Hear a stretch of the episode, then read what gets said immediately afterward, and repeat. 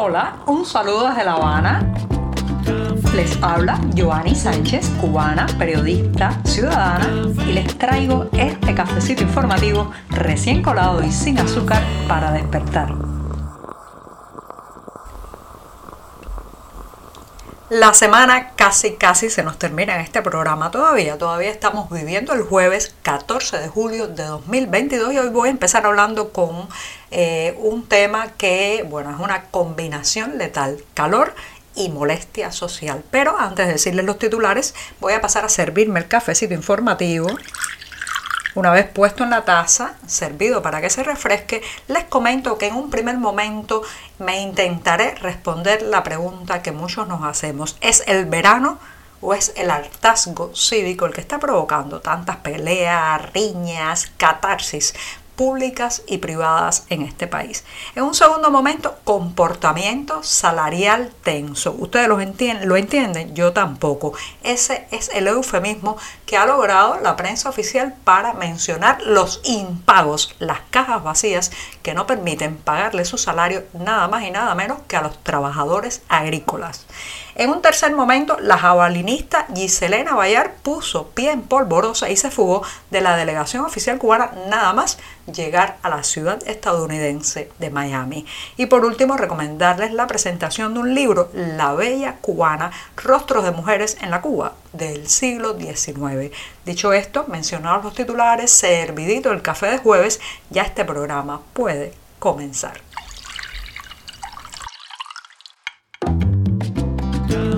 Si eres de los que te gusta estar bien informado, síguenos en 14ymedio.com. También estamos en Facebook, Twitter, Instagram y en tu WhatsApp con este cafecito informativo.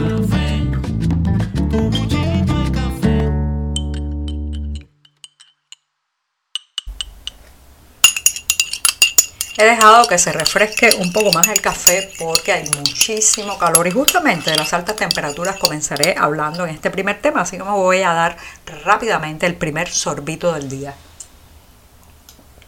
Después de este buchito, paso a decirles que eh, recuerdan, hace unos días comentaba aquí de una pelea, una riña entre empleados y clientes que tuvo lugar en, en, la heladería Copelia, un lugar emblemático de la capital cubana. Bueno, pues hace también pocas horas empezó a difundirse a través de las redes sociales otro video en que se ve una bronca, una pelea similar a pocos metros de ese lugar, nada más y nada menos que en el bar Hotel Habana Libre, prácticamente eh, pues pues pegado a Copelia, en una perpendicular están en la misma esquina de las calles 23 y L en el, en el Vedado Habanero. Se ve también ahí gritos, golpes, otra silla, como en el caso de la riña de Copelia, otra silla que se levanta por el aire y uno se pregunta, ¿será el calor? ¿Es que las altas temperaturas del verano nos ponen más irascibles, más molestos, más susceptibles a que cualquier pequeño detalle haga explotar la ira, la indignación y la molestia dentro de nosotros? sí, hay que decir que en Cuba hay una tradición de que julio y agosto son meses muy difíciles y aunque no hay cifras ni estadísticas públicas de lo que digamos los incidentes registrados policialmente de peleas callejeras, broncas familiares y otros encontronazos entre personas, uno puede suponer que así es porque simplemente estamos muy irascibles eh, con el tema de las altas temperaturas. Pero no es solamente eso, no es solo el calor, no es el sol que pica sobre la espalda, no es esa sensación de agobio que causa salir a determinadas horas entre 10 de la mañana y 3 de la tarde. Señoras y señores, hay una combinación muy intensa en este verano, que es la molestia del calor con los apagones, los cortes eléctricos que no nos permiten encender todo el tiempo el ventilador, tomar agua fría, refrescarnos con una buena ducha muchas veces, sino también a eso hay que sumarle el hartazgo popular. Estamos en una situación en que usted sale a la calle y constantemente está oyendo a la gente desbarrar, criticar, quejarse de la situación, no solamente económica, especialmente política y de la mala gestión de los dirigentes partidistas cubanos. En cualquier lado escucha estas peleas, estos gritos, esta, estas especies de catarsis individuales y también colectivas que están por todos lados. Si ahora mismo en Cuba se hiciera una encuesta de popularidad a la gestión gubernamental y esa encuesta pudiera hacerse con garantías para que las personas no tuvieran miedo de hablar, yo creo que serían números,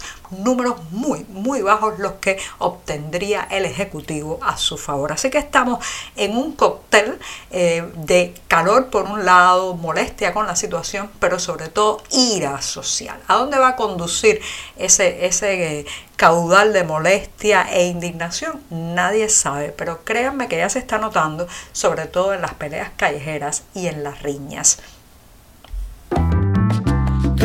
Estamos contigo de lunes a viernes a media mañana, cuando el café se disfruta mejor. Comparte conmigo, con tus amigos e infórmate con este cafecito informativo. La prensa oficial cubana sigue superándose en esa asignatura tan lamentable que es edulcorar la realidad, maquillar la verdad de lo que ocurre dentro de la isla y buscar cualquier eufemismo para no llamar a las cosas por su nombre. Sí, eh, un artículo publicado justamente en esta prensa oficialista controlada por el Partido Comunista cuenta de que en Las Tunas, en la provincia de Las Tunas, en el oriente cubano, hay eh, varios agricultores que están denunciando que llevan varios meses, al menos dos meses, sin cobrar un salario. Incluso está el testimonio de uno de ellos que asegura, oiga, trabajamos para cobrar y sostener la familia, entendemos la situación de la empresa, en este caso una empresa estatal, pero este problema tiene que tener una solución. Así lo ha dicho contundentemente eh, un, un campesino, un trabajador agrícola, debido al retraso en los pagos de las empresas estatales. Pero fíjense cómo lo narra la prensa oficial, que es ahí donde le decía que se supera a sí mismo porque habla en lugar de impagos, en lugar de morosidad de la empresa estatal, en lugar de ineficiencia e irrespeto de estas entidades para el trabajador que está dejando su sudor, su tiempo y su energía en los surcos cubanos, en lugar de impagos, eh, pues habla de comportamiento salarial tenso. Señoras y señores, esto hay que darle un premio al eufemismo, este es darle la vuelta a la palabra para no llegar al centro, al meollo de la situación. Es que el Estado cubano está quebrado, no tiene dinero ni siquiera para pagar sus compromisos y esta es una de las causas de por qué los campos cubanos no producen ni siquiera lo mínimo para sustentar las mesas y los platos en esta isla. Si la empresa estatal no paga, si el campesino se desestimula y dice no voy a seguir eh, trabajando en el campo, todos pagamos el problema, todos pagamos la dificultad y mientras tanto, bueno, la prensa oficial le cuelga eso, un eufemismo casi dulce, casi amable, comportamiento salarial tenso.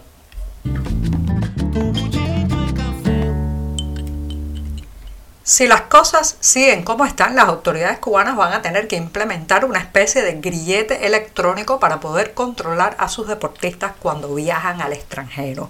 Ya saben que las fugas, las llamadas oficialmente eh, deserciones en el deporte cubano se están multiplicando, especialmente en los últimos meses, en la misma medida en que la crisis económica, la asfixia cívica aumenta dentro de la isla, pues los atletas deciden poner pie en polvorosa a la menor oportunidad. En este caso ha sido la jabalinista Giselena Bayar Rojas quien aprovechó su arribo, la llegada a Miami en Estados Unidos y abandonó el equipo que participará en el Mundial de Atletismo 2022 que se tendrá lugar el próximo 15 de julio en la ciudad de Eugene. Así que ya saben, la joven atleta se fugó tras la llegada del grupo a la ciudad. Esto lo han confirmado varios medios independientes y ya hay incluso una nota oficial que cataloga esta huida de una indisciplina y una repudiable actitud. Lo cierto es que incluso aquellos que dentro de la isla juran y perjuran que participarán en el evento y no escaparán, que eh, eh, forman parte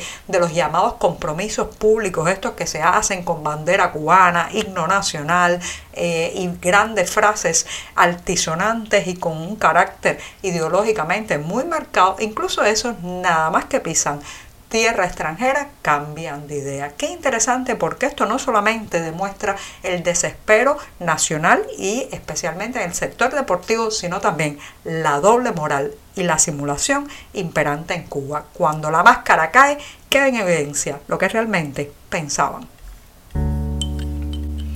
Mujeres Cuba, siglo XIX. Esas son las palabras claves del el anuncio y la recomendación que les voy a hacer para terminar este programa de jueves porque el próximo 6 de agosto a las 10 de la mañana en la ciudad de Miami, específicamente en el Salón Varela de la Ermita de la Caridad, se está presentando el libro La Bella Cubana, Rostros de Mujeres en la Cuba del siglo XIX. Se trata de 162 imágenes antiguas en colores que además están comentadas y ensalzan el encanto de la mujer criolla en esta isla desde el periodo colonial hasta la primera década del siglo XX. Así que ya saben, el lector podrá deleitarse con estas pinceladas, las imágenes, los daguerrotipos reproducidos en el libro y también los comentarios de los presentadores. Los detalles, como siempre, en la cartelera del diario digital 14 y medio. Y ahora sí, me despido esta mañana que será el último programa de esta semana. Muchas gracias.